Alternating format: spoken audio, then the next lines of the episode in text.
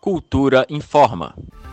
Nesta quinta e sexta-feira, o eixão norte fica interditado nos dois sentidos da via, das 10 da manhã às 4 da tarde, para o término da sinalização horizontal da pista. O Departamento de Estradas de Rodagem do Distrito Federal, o DR, é o órgão responsável pela condução da obra.